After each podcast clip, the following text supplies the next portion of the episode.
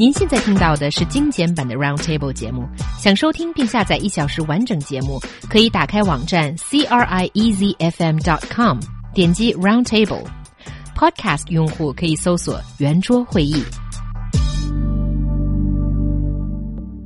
Well, hop on board a plane, any plane, and you'll find many types of travelers. Somewhere on board will always be a loudspeaker, a farter, a snorer, and a guy who stuffed Chinese food under his seat and is stinking up the whole plane. Columnist Karen Means has just described five types of annoying parents on a plane. Yes, and I guess we can always see parents with kids on a plane. But uh, do you think that parents should be more responsible when they have kids around? Uh, yeah. I mean, here's the thing: a plane is a small, relatively small, enclosed metal box, and you're not allowed to get in and out of it. That that doesn't work. And you need to be respectful of the fact that there's all these other people there, and they they are stuck with you, and you are stuck with them. So, as a parent, I would say one, you know, try try to keep it so that your kids are not disrupting other people. Obviously, you need you have certain responsibilities for, for your kids, and you you need to deal with the situation as it is. But but do that. You know, try not to let them bother other people. But on the other side, everybody else understand that kids are like this, and you were a kid too. So you know, have have a little bit of understanding there. Okay, as um, You're not going to say something that that agrees with Brian, I'm sure. Well, I think Brian, you are right that uh, you know I think people even without kids who have been a kid before, Most of us. yes, and uh, usually are quite understanding when it comes to you know kids are can be noisy, they can be uh, getting into like mischiefs and stuff like that. But is the parent doing something about it? That is essential, I think, because there is the basic understanding that, yeah, they're difficult to handle. But are the parents doing something, trying to control the kid? And there's one type that of parents that I cannot agree with uh, on this list, and that's number one, the slacker. That is the parent, well, that is the person really that is not doing anything to a bawling and hailing child and pretending to read a book or whatever and not controlling the kid. And I think that's the worst as you find, find out later on that she or he is actually a parent. But I think these are extreme cases. Um, they don't happen as often, but when it does, you feel hopeless because you can't go up and tell the kid to put a sock in it or whatever. And, you know, it's up to the parent. Yeah, that's true. And uh, all right, I think there are some other kinds that that I think basically agrees. It's the same thing with the slacker, the techie. So people who just you know play with their phones or iPads and try to ignore um, yeah. kids. Well, I I think uh, it depends on how we want to define the techie thing. If Mm. it's um if if it's, it's if it's the same thing as a slacker, if if we can use these terms here, where you just okay, you you pull out your own little device and you ignore your kids, yeah, that's a bad thing. But as as the article is describing here, if it's like okay. I'm going to give my kids the opportunity Ah, to, yes. to play with their, their little technology there.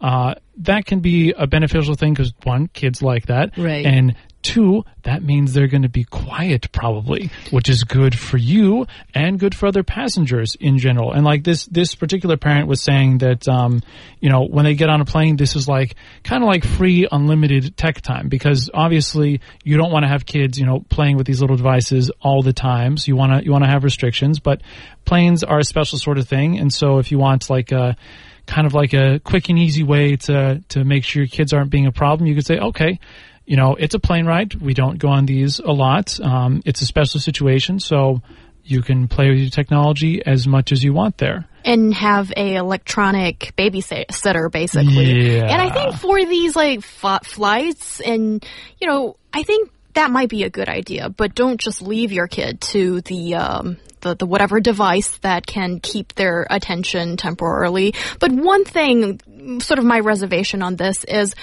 these devices often make a lot of noise. Yeah. And is it a good idea to See, I'm sympathetic of kids too. Is it a good idea for them to wear headphones when they're like so young? But otherwise, you'd be disturbing other people. So, you know, it could be a temporary remedy, but I don't really know if it's a great idea. Well, yeah, like uh, I definitely you do you do see that. I feel like um, perhaps on some of my flights between uh, this this country and my home country, uh, people of perhaps more one nationality than another tend to play with things that, that cause louder noises uh, that are audible to other passengers.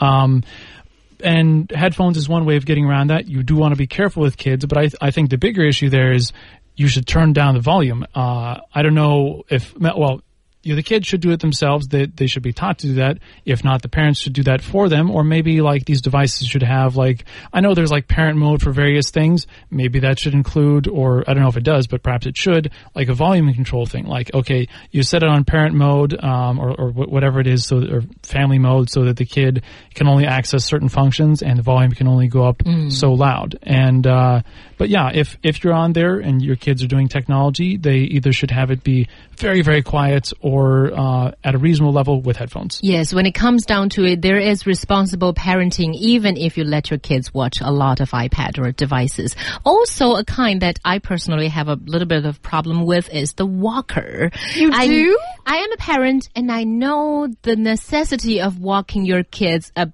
occasionally so that they don't freak out and scream and be more annoying. But uh, what what I do not like is not only you know walking on the aisle, which all parents do, is you know some parents think their kid is so cute that they want them to meet the entire plane. That oh. you know whenever your oh. kid holds out hand towards your direction, you are expected to shake it. But sorry, I don't want to shake that sticky hand that probably just held a candy bar or something. Yeah. You know, they they want your their kids to be uh, the ambassador of friendship, and, and, everybody is supposed to come on board. I'm sorry, maybe I talk too much. No, no, no. I, I think um, it, it's this goes into like how people treat uh, kids and and that sort of thing in general. On the one hand, some people are like as as soon as they see a baby, they have to hold it, sort of thing, and that that I don't think is good. On the other hand, mm-hmm. sometimes it's like you see the parents like they want their kids to everyone to meet their kids, and I think both of these are a little extreme. I, I think yeah, walking your kids very important. Uh, if someone wants to say hello to them, be friendly, sure, sure, sure. But I would agree that yeah, you know, it's it's your your responsibility as a parent again, as I said in the beginning, to make sure that your kid does not bother other people. Like in, in other types of public, maybe less so. But planes are a very special situation. There's not a lot of room. You can't go many other places, and it's it's often a unpleasant time for people anyway. So there's extra responsibility there. Right, mm-hmm. and Xiaohua. I can't believe that you had a little monologue earlier on. It's like you're stealing lines from my book.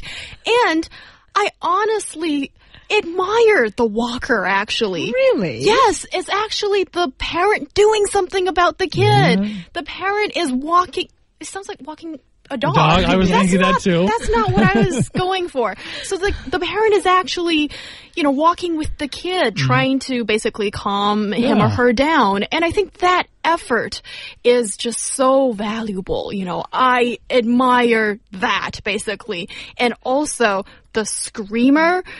Oh wow. Okay. Uh, so it's basically who, when who, who is the screamer? The I mean, kid. The, the kid. The kid. Yeah. Oh, I, the kid. I, I, would. I would oh, hope it's not the parents right. screaming. No. Just to show how tolerant I actually am when it comes to kids, I can't even believe it myself.